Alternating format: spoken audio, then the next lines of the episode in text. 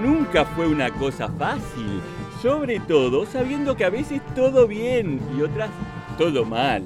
Pero por suerte la radio no tiene aire acondicionado. No te reprimas y pégate al ritmo. Y no importa a mí, simple debía de ser casi. Bueno, estamos acá en la azotea de mi casa. Eh, grabando. ¿Cu- ¿Cuántos grados hace? Y debe haber. Ay, me, me encantaría. Me encanta eso de arrancar los programas con la información meteorológica. Esperá, porque es re importante en este programa que es en diferido. Hoy es. Lo estamos grabando, hoy es 29 de septiembre. Son las 12 y media. Día de ñoquis. Día de ñoquis. Eh, hay 22 grados. Bien. Yo estoy seguro que a este, a- acá en la azotea hay muchos más. Debe haber 24, 25 más o menos. Y bueno, y el pronóstico para hoy es, un día muy soleado, muy lindo. Como para ir al Parque Rodó, ¿no es cierto? En Parque familia. Rodó, me encanta. Para ir a los botecitos. ¿Siguen los botecitos? No. Sí, sí. Bueno, este es el primer programa. Este es el primer programa de Cultura Pereira, ¿no? Mucha gente Este, está muy expectante de que sí, salga este sí, programa. sí, sí, un programa muy especial que lo pueden escuchar en cualquier momento. Además, eso es lo bueno. Es lo bueno. Este, y bueno, este es un experimento que estamos haciendo en todo sentido, a ver cuánto hay de sonido ambiente y cuánto no.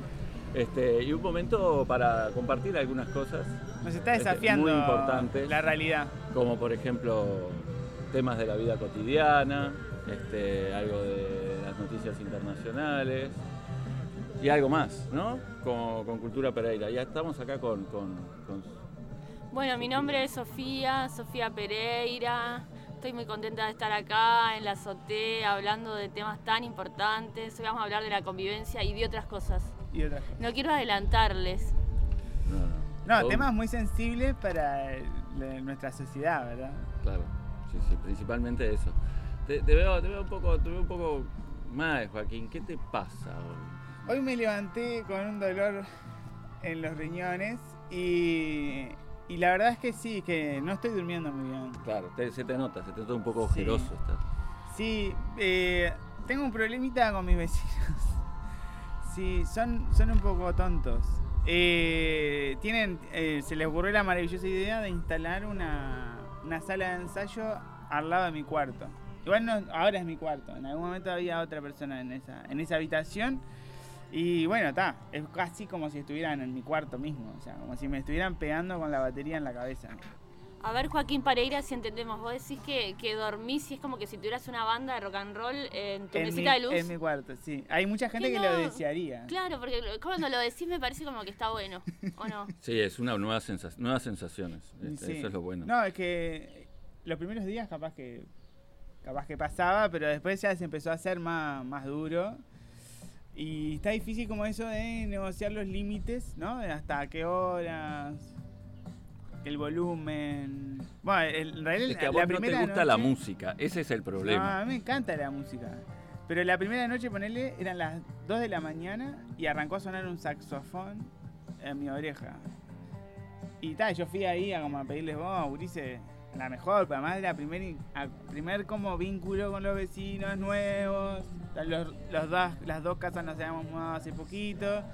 Y fui como con cara de bueno, che, Urice, son las 2 de la mañana. Y me miraban como si fuera un extraterrestre. Como.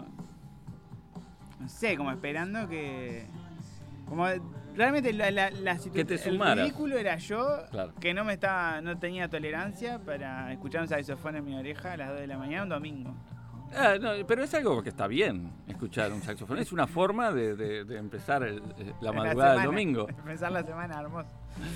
No sé, me Eh, parece que, que, sí. bueno, es, es una forma de, de empezar a, a- a tener, adquirir nuevas, nuevas costumbres. Y bueno, me arrodillé frente a, le- a le- a las instituciones del Estado para pedirles por favor que me resuelvan Esperen, este queremos eh, informar que este no es nuestro primer programa. Nosotros eh, hicimos un piloto antes donde hablamos de este mismo, este mismo tema y Joaquín no empezó de esa manera, diciendo me arrodillé ante las instituciones del Estado, sino que dijo, y bueno, llamé a la policía. Sí, sí. Porque no, no, no, no me parece bien que haga eso, porque también nosotros estamos preparados para otra cosa.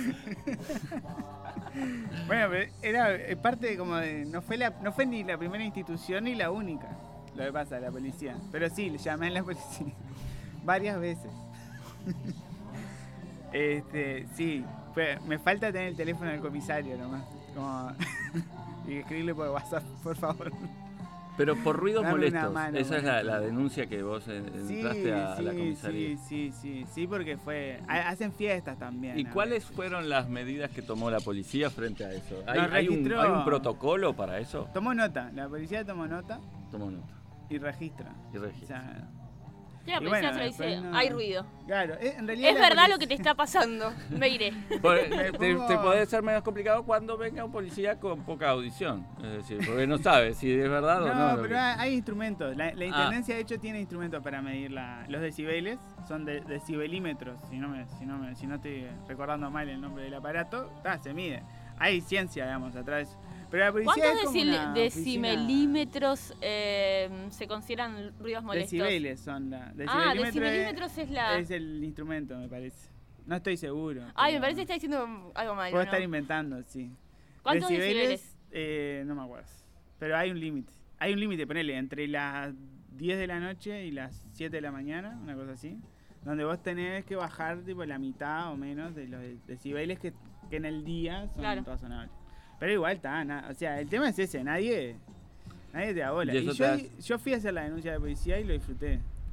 Claro. o sea, y eso te ha llevado problemas con los vecinos. Es decir, No, no los problemas saludas con más. los vecinos me llevaron a la policía. No, claro, sí, obvio, pero no ¿Disfrutaste los el saludas hecho de más. presentar la denuncia? Contanos un poco más de ese disfrute Sí. junto a la policía. Yo, está, es horrible esto, porque aparte yo en algún momento, como toda persona, imagino yo, eh, era, era, supe ser quien molestaba a los vecinos. Lo que más me dolió en todo esto fue el cambio de rol, en el que pasé de ser el que molestaba a los vecinos, el que recibía las cartas de los vecinos, el que, este, el que recibía las quejas, a ser el, el, el que, el que se queja. ¿no? Habla de mi edad, de mi, mi avanzada edad.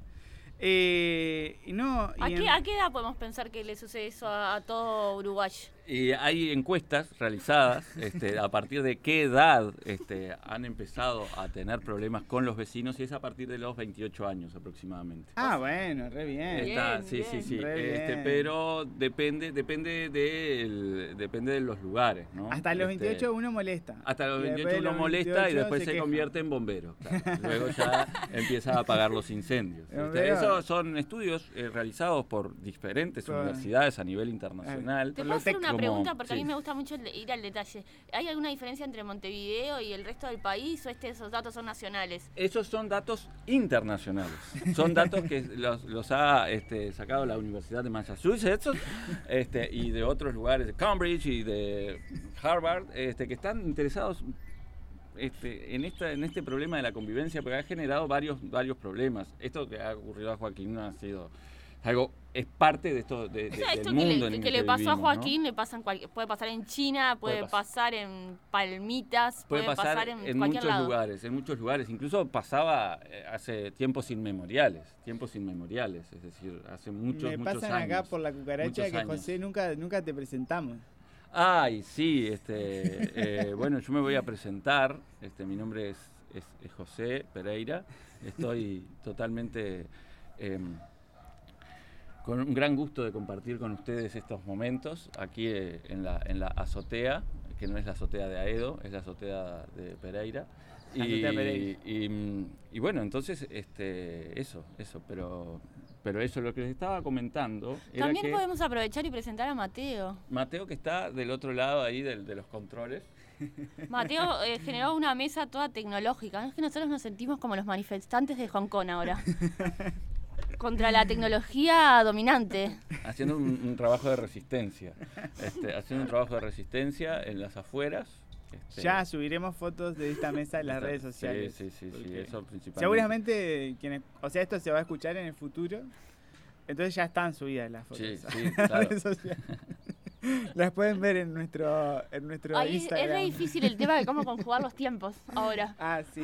Ah, no, no, este sí, es todo un problema ese, pero mm, lo que lo que sí, lo que sí me parece que ah, trayendo a, a consideración lo que planteabas vos Joaquín con respecto a la, a la convivencia, es eso, es un problema que está ocurriendo, ah, por eso se han hecho encuestas a nivel internacional.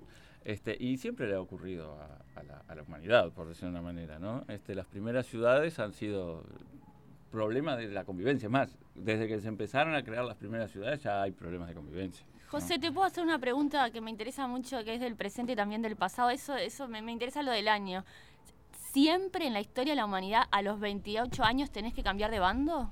No, depende, porque a veces este, a los 28 años eh, era el, el- la evolución de vida de las personas. A veces Ah, fallecían morían a los los 28, sí. Había Ah, menos. a los incluso. 28, no, No, no no. tiene sentido. Como dicen que el Lao Tse Eh, la, la- viejo, la- ¿no? la perspectiva de vida de las personas eh, hace, no sé, alrededor de unos 2000 años, capaz que un poco menos. Este, por ejemplo, en la época medieval, a los 25 años, eh, la, la- la perspectiva de vida de un campesino viejo, era, ¿no? era 25 años. Campesino moría a los 25 O sea que nunca podía llegar a la 25. etapa No donde el otro le... No, Claro. no, no, no. El no. consejo de ancianos tenía, era gente de 23 años. Era la gente, la gente de que conformaba el Consejo de Anciano, es más, es- claro, cuando llegabas al Consejo de Anciano era porque ya estaba- te estabas despidiendo del mundo. ¿no? Este, ¿Cuánta bueno, sabiduría a los 23 ¿Cuánta años? sabiduría? ¿Cuánta ahora sabiduría? se la. Como que en, en general no le tomamos en cuenta el, el saber a, la gente de no, esa edad. no, Nadie vota edad ya no. en Uruguay por lo pronto a un diputado, un senador, una senadora de 23 años. Ay, ya no hay, no hay. No, No se, se- puede no por se puede, constitución. aparte. Ah, no se puede. constitución. 23 años no se puede. Diputado sí, ¿Cuál ¿no? es el mínimo? O El sea, de- mínimo el es senador es 25. 35. ¿Es 30 o 35? El senador. Eh, 35. Ah, no puedo ser senador todavía. Todavía no, todavía no. Ay, qué, qué es el mismo, la misma edad ese para de- ser presidente Sí. de la De República. madurez. Sí, sí, sí. No, yo aún no puedo ser senadora, así que perdóname que no, no entienda lo que está Ah. pasando, es que aún no puedo ser senadora. ¿Qué me venís a hablar a mí si yo todavía no puedo ser senador? Y bueno, entonces, eso.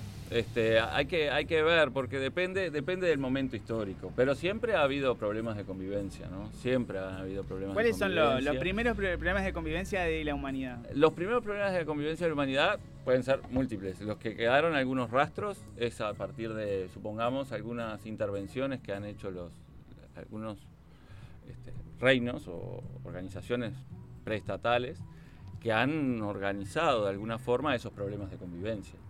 Por ejemplo, uno de, algunos de los problemas de convivencia que se, se pueden llegar a registrar en, en el Código de Hammurabi, en el año 1800 antes de Cristo, se supone que por esa época se hizo, este, a través de su rey, que es un rey amorreo, de los babilonios, que establece un código. Este, y Era así amo y reo a la vez. ¿Eh? Amo y reo, las dos cosas al mismo tiempo. Esa era la capacidad que tenía. Este, y, y, y, bueno, establece un código que en cierta forma incluye muchos temas, como por ejemplo regula la propiedad, regula el ejército, regula, y regula también la convivencia. Uno de los temas, por ejemplo, era el manejo del agua, el manejo hídrico en sociedades que necesitaban de eso y debían de administrar el agua. Este, por ejemplo, si se inundaba el terreno del vecino este, y perdía toda la cosecha del vecino, el que era el, el responsable de, la- de esa inundación, lo decapitaban. O, por ejemplo, o lo vendían. No, No se Como andaban a él y a toda su familia. Ah, me encantaría que vendan a mis vecinos. Este, puede, Se los podés vendan- estar China, sugiriendo algunas de esas medidas para, para Exportar poner, ¿no? vecinos. ¿Te gustaría que vendan a tus vecinos? Como que estás a favor de la esclavitud y- o, o de la venta de personas, ¿cómo es? Bueno, estoy más bien a favor de que se vayan, pero pero me resulta interesante como castigo, el, el- el- el exilio, El destierro. el destierro, el destierro, me encantaría. Sí, pueden haber otras medidas. ¿no? Por- Una de las medidas, por ejemplo, Am- el código ese lo podemos, lo subimos a la, el código lo, lo, vamos podemos subir a las Ah, redes. claro. también. Y, bueno, y ya está podemos- subido. Ya está, ya. ¿Te parece que ese código tiene actualidad? ¿Que nos puede, nos puede servir para, para conectarnos con la vecina, con el vecino? ¿Inspiró a la reforma de la rañada? La- Tal vez. la- pro- probablemente algunas cosas sí, por ejemplo el ojo por ojo, ese tipo de cosas, este, seguramente es como ese atraso, ¿no? Cuatro mil Claro. años después de estar promoviendo. Eh, son políticas cosas, innovadoras que Son- fueron a- em- em- se empezaron a construir hace 4.000 años. Sí, ¿no? sí, claro. Este, ¿Pero qué son 4.000 años en la historia de la humanidad? Nada. nada, ¿Cuántos un años tiene la humanidad? La humanidad tiene alrededor de 10.000. o 10.000, más, ah, un poquito más bien. capaz. No Está en el último tramo, en la última Sí, mitad, O más. del segundo tiempo de la... Los homínidos, un poco más. Los homínidos un poco más, 30.000. pero los sapiens sapiens, Eh, un poco 10.000, menos. Un poco menos. Un poco más. Me encanta esa definición de sapiens sapiens. como- Sapien, como sapien, que- sapien. claro, es como que... Está bueno, bueno, puedes est- estar horas así. O sea, puedes estar siglos avanzando Claro. y claro. cambiando la categoría solo agregándole Sapiens. Sapiens. Sí, Sapiens este, sin tapato, ponele, ¿no? O Sin tapato. Sapiens sin tapato. A partir de los recursos que tenemos se hacen otras cosas, ¿no? Ah. Eso es como el- el- la gracia de, de ser creativos, ¿no? Este, y eso es algo característico de nuestra humanidad.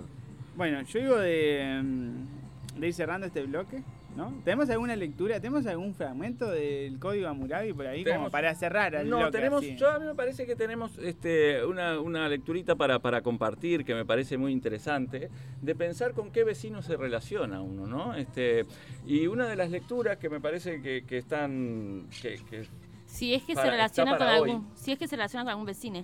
Si, se relaciona con algún vecino, si este, ver cómo te llevas con los vecinos, ¿no? La importancia que tiene de llevarse bien con los vecinos. Hay un poeta Beocio de griego del siglo IX antes de Cristo. Traigo cosas muy muy muy recientes, ¿no? Este que era Hesíodo, un campesino que escribió un, un trabajo que se llama Los trabajos y los días y que él cuenta más o menos acerca de cómo este, cómo relacionarse con los vecinos. Y dice, una, y da una recomendación, ¿no? Capaz que Joaquín lo tenés que tomar en cuenta. Invita al que vive cerca de ti, porque si te sobreviene alguna necesidad en tu casa, los vecinos acuden sin dudar, mientras que los parientes tienen que limitarse. Es decir, está hablando de que los parientes pueden vivir muy lejos de aquí, no están en la cercanía. Entonces, si te pasa algo, cualquier cosa, si tenés un problema auditivo, ponele, podés llamar a los vecinos, ¿no? Este, un mal vecino, dice, es una calamidad. Yo creo que esto es lo que están pensando los vecinos de Joaquín, eh, que Sí. Joaquín es un mal vecino. Pero un mal vecino es una calamidad, como uno bueno es una gran ayuda.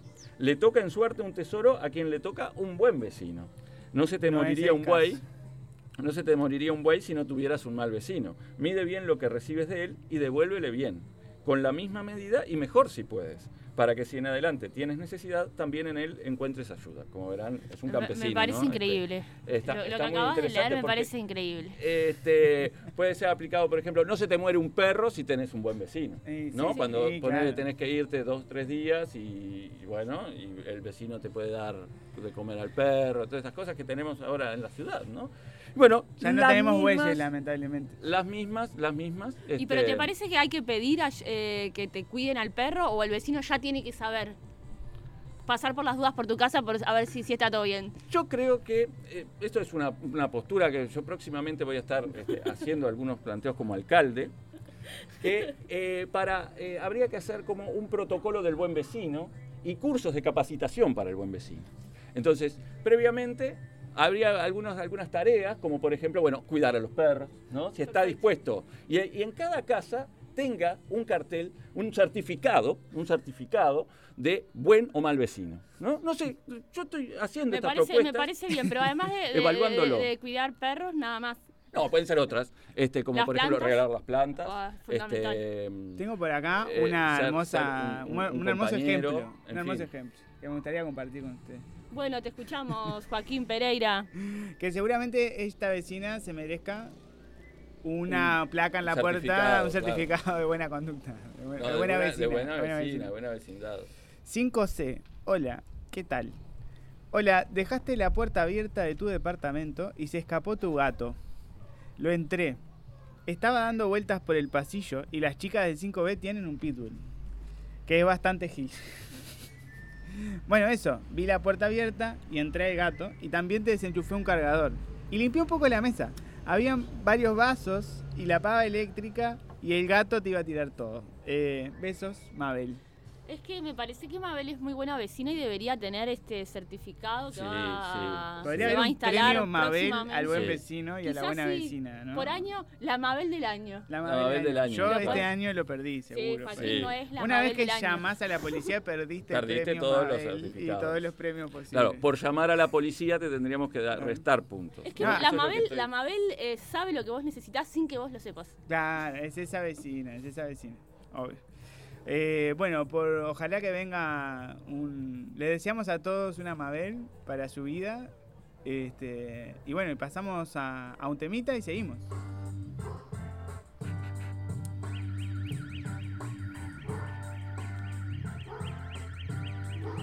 Bueno, ahora sí, siguiendo con, con- con esto de cultura Pereira y la convivencia, vamos a ver si pasan- afilador, entró el afilador, afilador, perdón, llegó el afilador, cortar llegó el afilador, llegó el afilador. Ojalá se haya entrado ese sonido. Llegó el afilador Yo para, hoy para dije que no estaba comprobar. más, pero está. Está, está, es, es uno, es uno de los Se que, que me sigue, escuchó.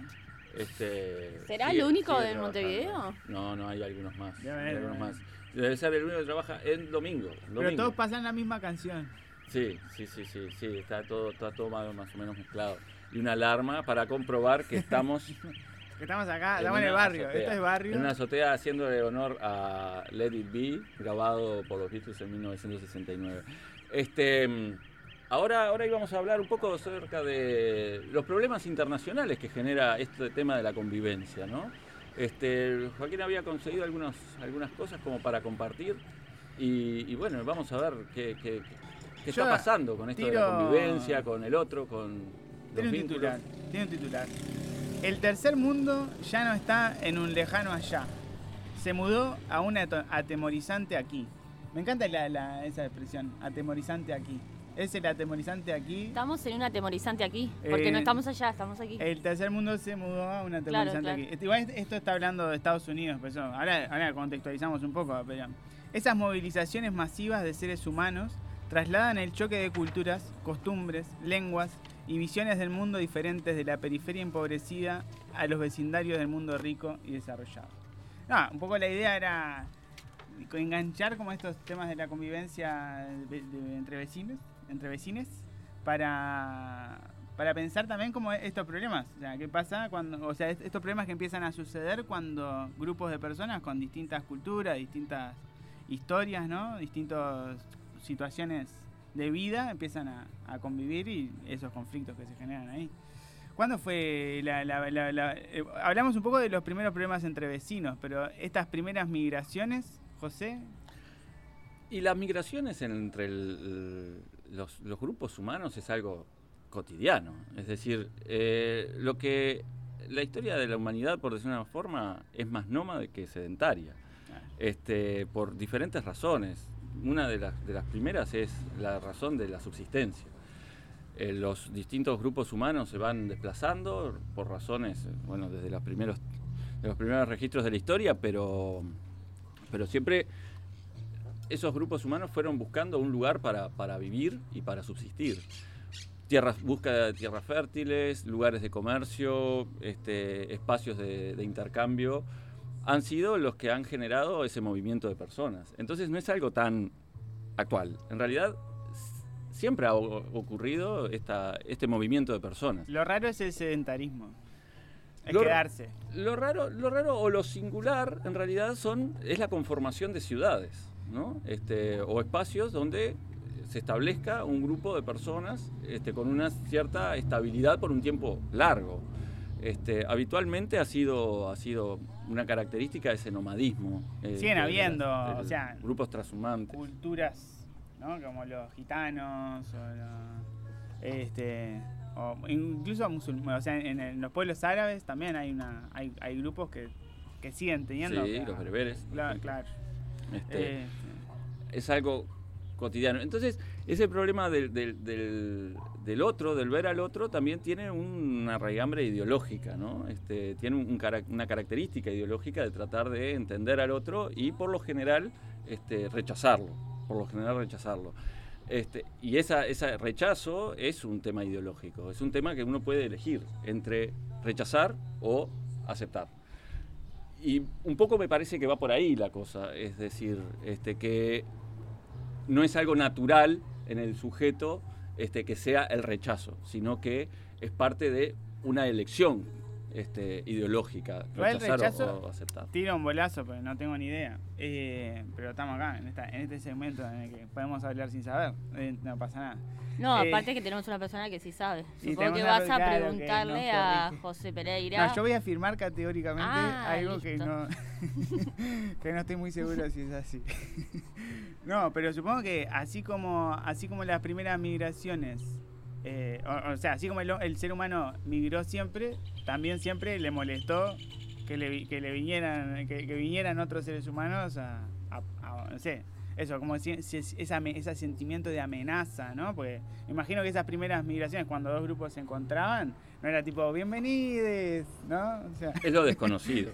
El problema es que ahí está el problema de lo desconocido, Claro. ¿no? De lo que no se sabe. Y en muchas vos decís, Joaquín, oportunidades como que la- los humanos eso. Somos cascarrabias desde el año, desde siempre. Yo desde, desde que me mudé acá, que se mudaron mis vecinos, pero... Cascarrabias, dije, chiquilines, mil años tengo. Me voy, chao. Porque quería decir neurótico o neurótica, pero me parece que tenía muchísimas connotaciones. Claro, no, no, está bien, también cascarrabias entró perfecto. Eh, es creo que es una, una, una- una expresión a recuperar que como sociedad. ¿Y vos, vos qué pensás como historiador? Sobre Si, si los humanos hemos sido cascarrabias desde, la- desde siempre. Y es, eh, depende de muchas cosas, depende de cómo se conciba al otro, ¿no? Este, y en eso, en eso va el tema, creo. Este, siempre se ha concebido al otro en función a eso, a lo desconocido, más que nada, ¿no? Este, no sé si hay un problema de ADN ahí, pero lo que sí creo que existe es eso, es eh, lo desconocido y cómo a partir de eso desconocido se construye un, un enemigo, un malestar, una molestia. Lo singular es que, por lo general, todas las culturas se han desarrollado a partir de esa simbiosis y ese intercambio. Y eso es lo más interesante, en realidad, este, como para pensar también en un plano cultural y económico, en fin. Sí, es este, curioso. Cómo eso, esa, esa conjunción de pueblos diferentes, con culturas diferentes, siempre han conformado algo nuevo. Algo nuevo, no, que sea positivo o negativo, sino que es algo nuevo. Y eso es lo, interesante. Por ejemplo, esto que estábamos hablando recién acerca del código Hammurabi, este, eh, los babilonios forman parte de un pueblo que es el pueblo amorreo, que es un pueblo nómade, en realidad. Y ahí construyeron algo nuevo en función también a sus intereses, sus necesidades y demás. Entonces, este, siempre se ha tratado de luchar también por el territorio. Es un problema también. En ámbitos eh, en general, se puede decir, catalogar así de manera muy abstracta, el territorio es, es un tema que ha sido una, una disputa. También los lugares de trabajo, en mundos más industriales, en fin. Pero lo interesante desde la perspectiva cultural es eso, ¿no? Es, es esa conjunción de pueblos diferentes o de culturas diferentes, de formas de vivir la vida de manera diferente, que han, han conformado otras cosas, cosas nuevas. Y eso creo que es también lo rico de entender, ahora que podemos llevar adelante este tipo de reflexión, entender que eh, no siempre algo- lo extraño es algo en No, sí mismo a, malo. A mí, ¿no? a mí lo que lo que me llama mucho la atención es cómo esto, o sea, si bien, como esa falta de memoria que tenemos como, humanos, ¿no? De, de- esa historia, porque en realidad eh, eh, tratamos las migraciones como si fueran un fenómeno de ahora y en realidad forman parte de, como de nuestra constitución como como sociedad, como, como, como, personas, como en lo, que somos como, como especie, ¿no? Y, y seguimos tratando estos, estos problemas como, como problemas que en algún momento van a pasar, ¿no? Como que bueno, ahora vienen, ahora eh, hay un montón de migraciones en Uruguay, un país en realidad creado básicamente este, a partir de, de poblaciones migrantes también, pero pensamos que es como una cosa transitoria y como un problema que, como un problema, lo pensamos aparte. No, y Eh, aparte, ¿cómo que se plantea que la solución es, bueno, este, estamos llenos de, de inmigrantes, lo que hay que hacer es uruguayarlos. ¿Uruguayarlos? Uruguayizarlo. capaz. ¿Uruguayizarlos? Sí, en el, la bueno, RAE. ahí está, to- eh, venezolana, toma mate, bien. Bien. ¿Cómo que hay que homogenizar todo? Igual están viniendo cosas ricas también, ¿no? Hay arepas. la Bueno, feria mientras que pase por esta como- lupa, pero... Claro, eh, siempre y cuando parece- esté en Tristán Narvaja, está bien. Claro, Que da, es como No, se instala en un. En un real, Claro, real. ¿o no? Sí, no, yo creo que hay, hay un poco de eso. Y hay. eh, supongo, yo la, la verdad es que, claro, nunca me tocó estar en el lugar, en el lugar de, de estar migrando hacia No, otro no, lugar. no viviste en, en Noruega. en No, Europa. Apenas pasé a saludar por ahí. Pero, pero sí hay, hay como un tema de que ta, tenés que adaptarte a los códigos, ¿no? Es como, es, es medio, o sea, hay, hay como una, una tensión permanente ahí entre...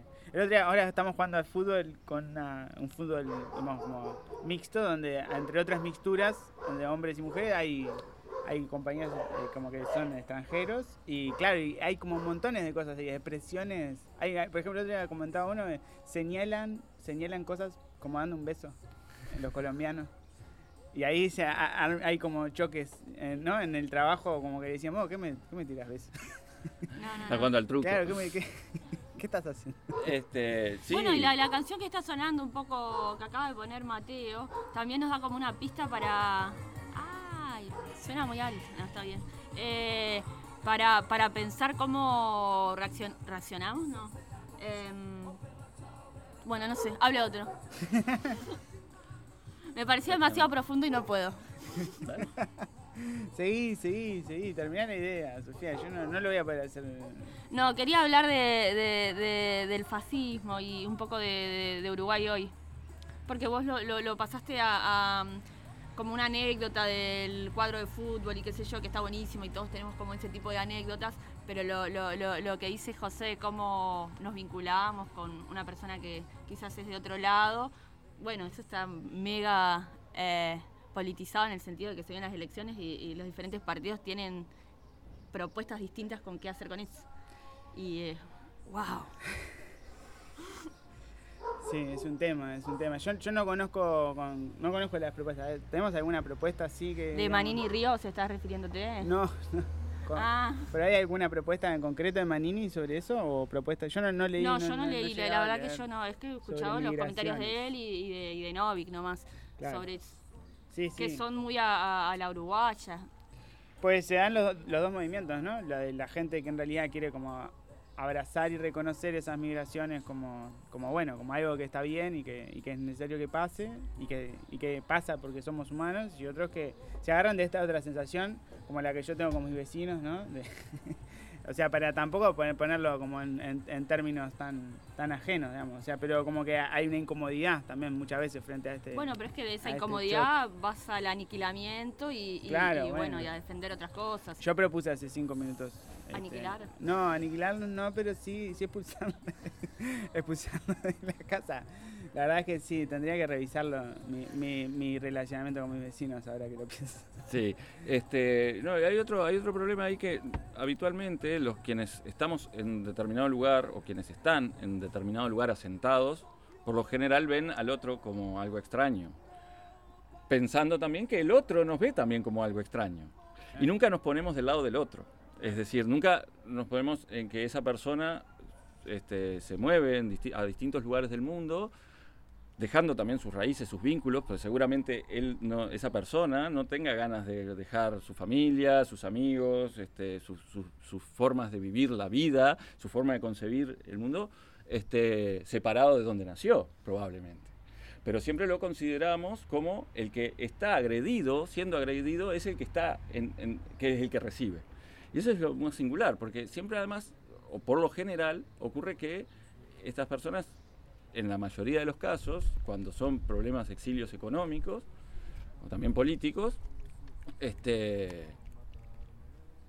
son, son víctimas del sistema. ¿no? Este, y lo que ocurre, por ejemplo, actualmente en Europa o en Estados Unidos, y principalmente en Europa, es que los mismos países que son, este, fueron países imperialistas a lo largo del siglo XIX, han explotado las colonias, ¿no? Los distintos lugares de, de colonias francesas, inglesas, este, alemanas, que tuvo mucho menos, y dejaron a esos países luego de la mitad del siglo XX este, en condiciones infrahumanas este, y de explotación. Y luego son ellos mismos los que critican la llegada de esos inmigrantes, cuando en realidad esos países son los que generan esas condiciones de vida también.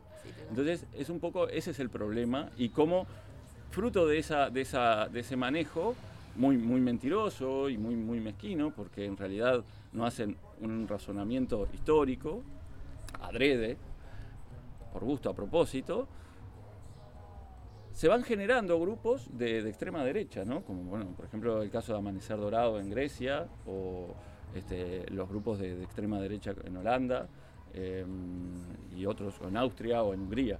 Eh, Hungría, por ejemplo, un país que eh, sabemos la- más o menos es un país en cierta forma con un capitalismo dependiente dentro de Europa, es algo muy, muy extraño que esté rechazando a inmigrantes, cuando en realidad este, siempre fueron también sujetos a las políticas de los países centrales europeos y Estados Unidos.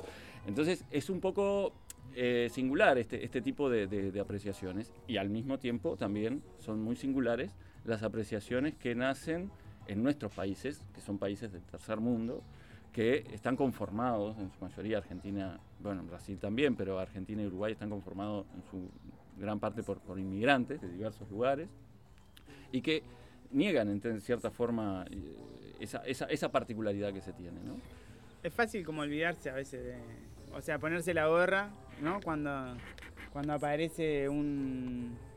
Cuando cambias de, lugar, ¿no? Porque también cuántas historias hemos tenido de uruguayos que en la crisis se tuvieron que ir a Europa o a otros países y vivieron todas esas incomodidades y hoy por hoy nos, nos como que como que perdemos también fácilmente de vista como esa esa, esa empatía como con, con esas personas que en realidad están, llegan a, a- a intentar sobrevivir, a hacerse una vida, etcétera. Este, y, y bueno, y, y se dan todos estos, estos fenómenos. Yo la, la verdad es que hay, hay un fenómeno de- en Uruguay como muy, muy importante y, y todavía estamos en el proceso de entenderlo, ¿no? Como de, también como que no nos... no- de- si bien fuimos un país de, de- migrantes, durante mucho tiempo en realidad eh, empezamos a- a exportar gente hacia otros lugares y esto ahora también aparece como un fenómeno nuevo, muy, muy, muy reciente, al que también a mí me da la sensación como que estamos recién empezando a comprender y a revincularnos con, con esta idea de que venga gente de otros países, de- de tener esos espacios de como de, encuentro de culturas, de ir a Tristán Narvaja y que hayan comidas tipo arepas y cosas de esas, de que, no sé, como que hayan barrios enteros que están siendo ocupados. Hay ese fenómeno de la segregación territorial también, donde hay, algunos barrios donde donde están llegando y otros y, ot- y a veces eh, y están pasando un montón de cosas ahí y que con las que a veces nos cuesta conectar también no como que no no sé a mí al menos es como yo lo yo lo siento como en mi vida cotidiana no como que ah, eh, había hace poco en Radio Pedal justo hubo un programa de organizaciones de mujeres migrantes este que que, hicieron una entrevista el año pasado, que estuvo, estuvo muy interesante, y en realidad hay pila de cosas, hay pila de, como de movimientos, de, intercambios, de, organizaciones que se están produciendo ahí, y a veces no, nos pasan medio por el costado. Creo que está como bueno conectar con, con todo eso. Hay algo tenso en el aire, cierta electricidad, porque se callan las aves cuando me escuchan llegar. Tendría que haber. Bien, y ahora seguimos ahí con, con- con un poco de esto de la convivencia y traer a consideración algunos problemas que ocurrieron en algún momento de la historia, ¿no? Pero para, para, esto, para esto me parece que es interesante también pensar, hay una película que se llama El hombre de al lado, eh, Argentina, estrenada en el año 2010, este, de Gastón Duprat y Mariano Con, que es una película que se desarrolla en la ciudad de La Plata, y que justamente habla de esto, de la convivencia entre dos vecinos, este, y, que bueno, que lleva a algunos problemas de- de vecindad. Y un poco pensando también con respecto a la vecindad y cómo se iba desarrollando a lo largo de distintos momentos de la vida de la humanidad, elegimos este, traer a consideración un momento muy particular de la historia del Uruguay, que tiene que ver con dos inquilinos también, que uno era Valle Berres y otro era Perón, este, y su encuentro en 1948, el 27 de febrero de 1948, se dio el encuentro entre Valle Berres y Perón, que fue muy singular, porque se dio como acá, así, en el aire. Es decir, no se dio en el aire, pero sí se dio ¿En una en, azotea? No. en lugares... ¿Tomando este, mate en la azotea? Casi, casi llegaron a tomar mate, pero dicen que nunca compartieron la bombilla, Ah, este, no. que no, no les gustaba. Y lo que es más interesante es que eh, se dio en aguas eh, neutrales. Eh, se dio arriba de un barco que se llamaba el Tecuara, este, y ese 27 de febrero de 1948 se reunieron finalmente Valleverres y Perón, que tenían una relación este, un poco a distancia y muy, muy mala en realidad. ¿no? Uruguay este, se, caracterizó después de 1941 por ser un gran defensor de la causa aliada.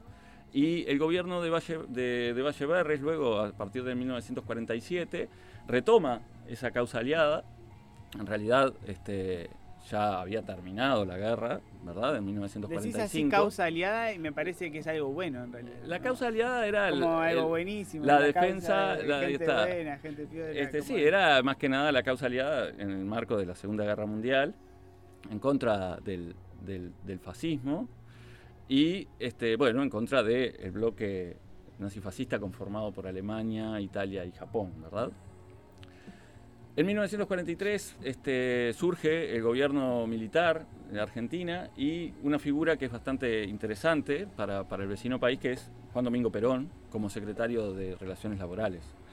Y a partir de allí desarrolla su liderazgo y su carisma, este, muy vinculado a los temas que cambiaban algunos aspectos de Argentina, que tiene que ver con esto de la convivencia en realidad, con movimientos de personas hacia el, hacia el sur del país, hacia Buenos Aires principalmente, el crecimiento industrial. Y va a llevar, eh, este, perdón, Juan Domingo Perón se va este, afianzando como un líder, un líder de masas. Pero dentro de este contexto del fin de la Segunda Guerra Mundial, este, va a ser considerado como una expresión del nazifascismo en América Latina.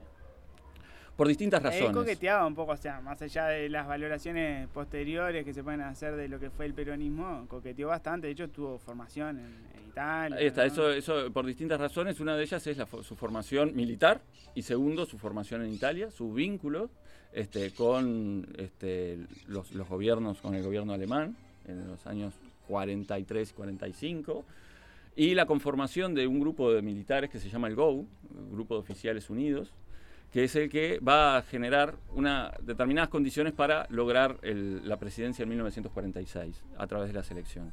Desde Uruguay, esas presidencias se la vio, esas elecciones en realidad, se las vio con mucho, con mucho ahínco.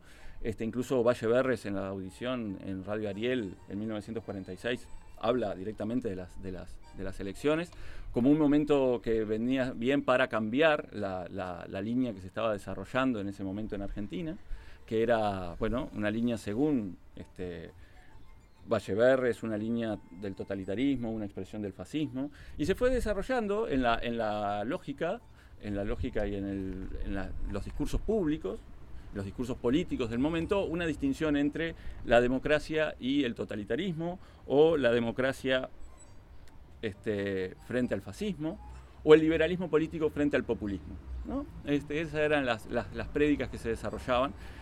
Y entre otras cosas que dijo Valle Berres en esa audición, una de las cosas que dijo fue que la señora de este, Juan Domingo Perón era una reputada artista radial.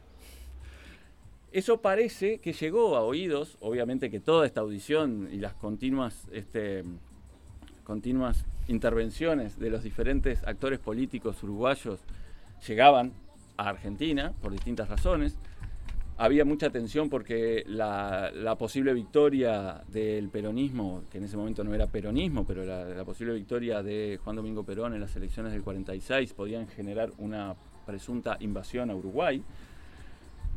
Y entonces los distintos canales de comunicación de los discursos públicos fueron llegando a, a Argentina y entre ellos llegó, parece, esta, esta visión de, acerca de Eva Perón, que por cierto era una, una actriz este, radial, pero llamarla reputada era una cosa que molestaba un poco. Y además este, había un secreto a voces que era una persona, bueno, que, que era de la noche, ¿no? Este, y eso era lo que molestaba y molestaba bastante. Hay algunas particularidades este, en ¿Y ese... ¿Dónde, en qué marco di- dice eso el, nuestro expresidente? Nuestro expresidente en una audición radial, en una audición radial mientras analiza este, las distintas tendencias, lo que él llama las fuerzas democráticas, que estaban conformados por un amplio abanico de partidos, como por ejemplo el Partido Socialista, el Partido Comunista Argentino, parte de la Unión Cívica Radical y otros sectores que estaban muy vinculados al capital estadounidense. Él analiza ese bloque de la acción democrática como el bloque democrático y en oposición las masas peronianas, como se llamaban en ese momento, o el populismo fascista que se y a partir de allí se le da por analizar también los vínculos conyugales de Juan Domingo Perón y habla acerca de las alguna característica de Eva Perón o Eva Duarte, mejor dicho. Y, y eso en realidad sonaba un poco, un poco molesto, así como esas ciertas sensaciones que se iban generando entre 1946, al momento que asume la presidencia Juan Domingo Perón, con las posibles o las virtuales o las este, imaginarias pretensiones de invasión, estaba, nutría ese, ese clima de, de encuentro, ¿no? Incluso este, se llevó adelante ese encuentro y hay algunas imágenes de ese encuentro. Ese encuentro que estaba Perón, Eva Perón. Valle y eh, Mati- Matilde. Matilde. Matilde, Matilde, los padres de Jorgito Matilde Valle. Ibáñez. Sí, Perfecto. claro. Digo, para, para ubicarnos, ¿no? Los padres, ahí está. El padre ideológico de, de Talvi. el pa- actual, pa- eh, este, actual padre ideológico de... No importa. Y ahora, algunas cosas que se hablaron de en, esa, en esa reunión, con mucha tensión, por cierto, un poco creo que el aire tenso este, venía... sabe venía qué comieron, acor- no? No, no, creo que no comieron nada. No comieron. No, no, no. Lo que, lo que hicieron fue juntarse un rato, dieron un par de discursos. Pero y en el mar. firmaron- en todo en el mar, en el, en el Tecuara. Incluso hay imágenes que, que Valle Berres, este, Perón, de una forma muy paternal, ¿verdad? Le agarra la mano a Valle Berres y lo levanta para subirse al Tecuara. Es que y el allí logo, todo ahí el se conjunto creado el logo del peronismo, es como una manito de arriba Una mano que agarra otra. que agarra otra, puede, puede, puede haber nacido a partir de ahí.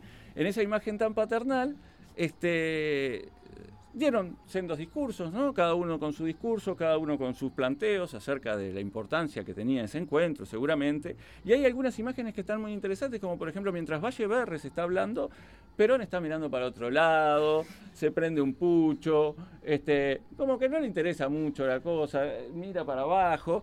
Y todo esto después fue comentado por Valle Berres con los distintos agentes diplomáticos estadounidenses. Y más, incluso más, dice que fue tratado como un chiquilín en esa, en esa reunión. Se sintió muy mal porque parece Para, que para, el conjunto Perón. de, de- de- de- No, Valle Berres Ah. siente que se fue tratado como un chiquilín.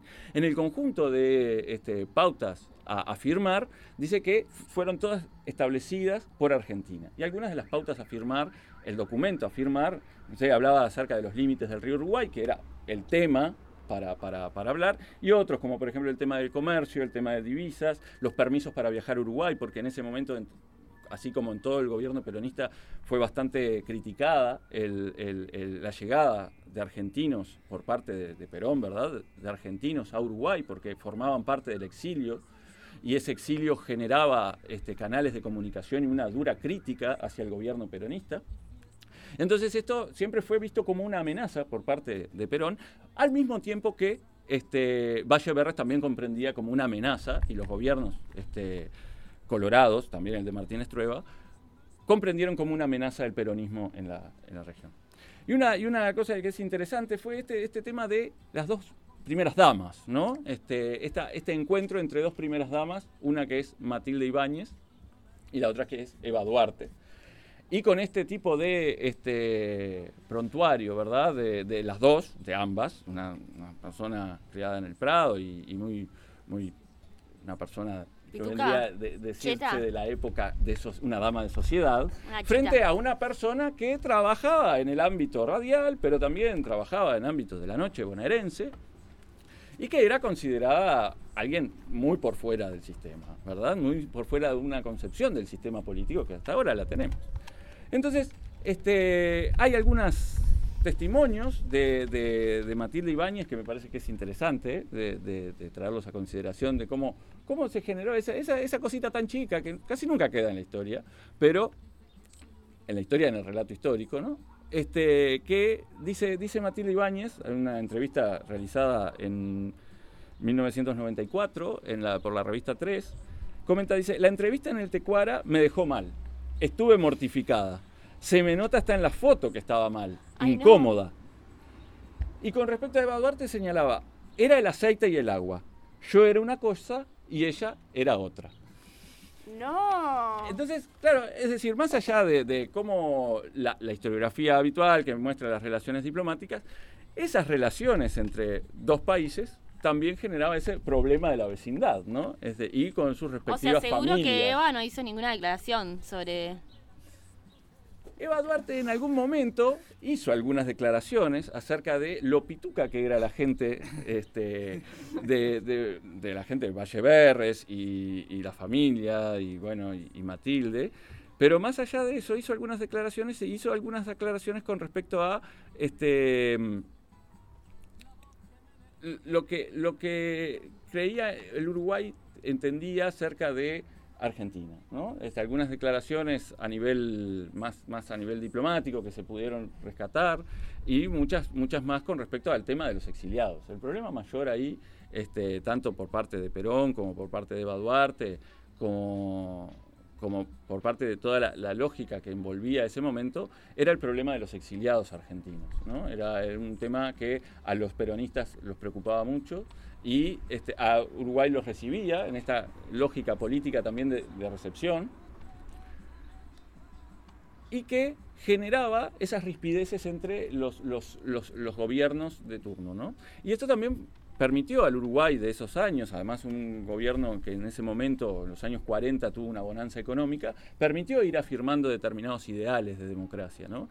Y uno de ellos, uno de los principales, fue crear una identidad en función a la oposición al otro. ¿no? Este, es decir, cuando, cuando se realizan los discursos públicos, tanto de Valle Berres como de distintos representantes del liberalismo político uruguayo, así como determinados representantes del Partido Nacional o incluso el Partido Socialista, este, que fue muy crítico a, Perón, más que nada por la persecución que realiza Perón hacia el Partido Socialista, siempre creó esa distinción entre Argentina y Uruguay. ¿no? Uruguay, un país que tenía un sistema, presuntamente, un sistema político muy firme, muy fijo, muy estable, que, que entendía a la política dentro de un marco de liberalismo, de liberalismo democrático, mientras que en Argentina este, se llevaban adelante acciones de, nazifascismo, acorde a la época, ¿verdad?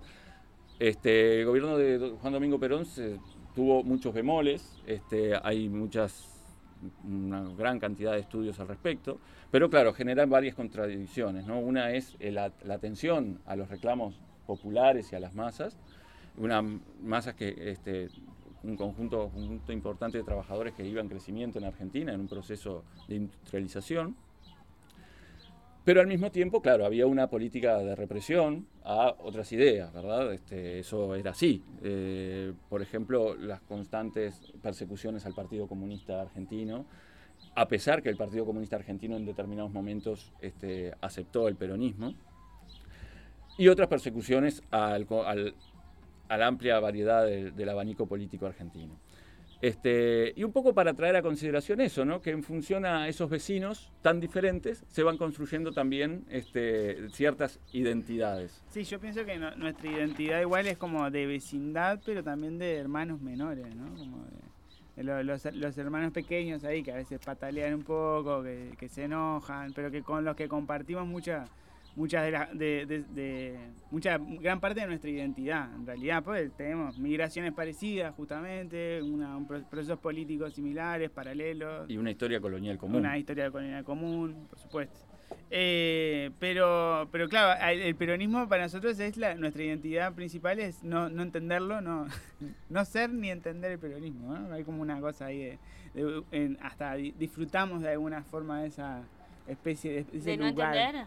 Yo creo que hay como un disfrutar, no, no, no disfrutar, no entender, disfrutar, no, no parecernos a esa cosa extraña que no llegamos a comprender que, que vendría a ser el Ah, peronismo. pero es que se puede ser peronista y uruguayo, sí, yo creo que sí. Y hoy, hoy por hoy, Yo creo que cada vez sí, más. Me Hay, parece hay, que está hay, hay- creo que esa, esa es- ese- creo- hay un creo que soy cambio ahí, ¿no? peronista. Hay un proceso de cambio. Sí, eh, hoy por hoy creo que esa- hay esa- esas lecturas del peronismo han ido cambiando, por supuesto. ¿no? Y con el macrismo, ahora incluso nos parece, no, no, estamos abrazados Sí, sí, incluso eh, hay, hay dos, dos procesos, hay más allá del, del gobierno de Perón en sí mismo, del, del 46, los dos gobiernos de Perón, del 46 al 55, cuando se le, se le da, se le da un golpe de Estado, después entre 1955 a 1973 el peronismo hubo un proceso en el que hubo una desperonización, es decir, la palabra Perón, peronismo, evita, evita, en fin, todo ese conjunto de palabras estaban prohibidas en el discurso público.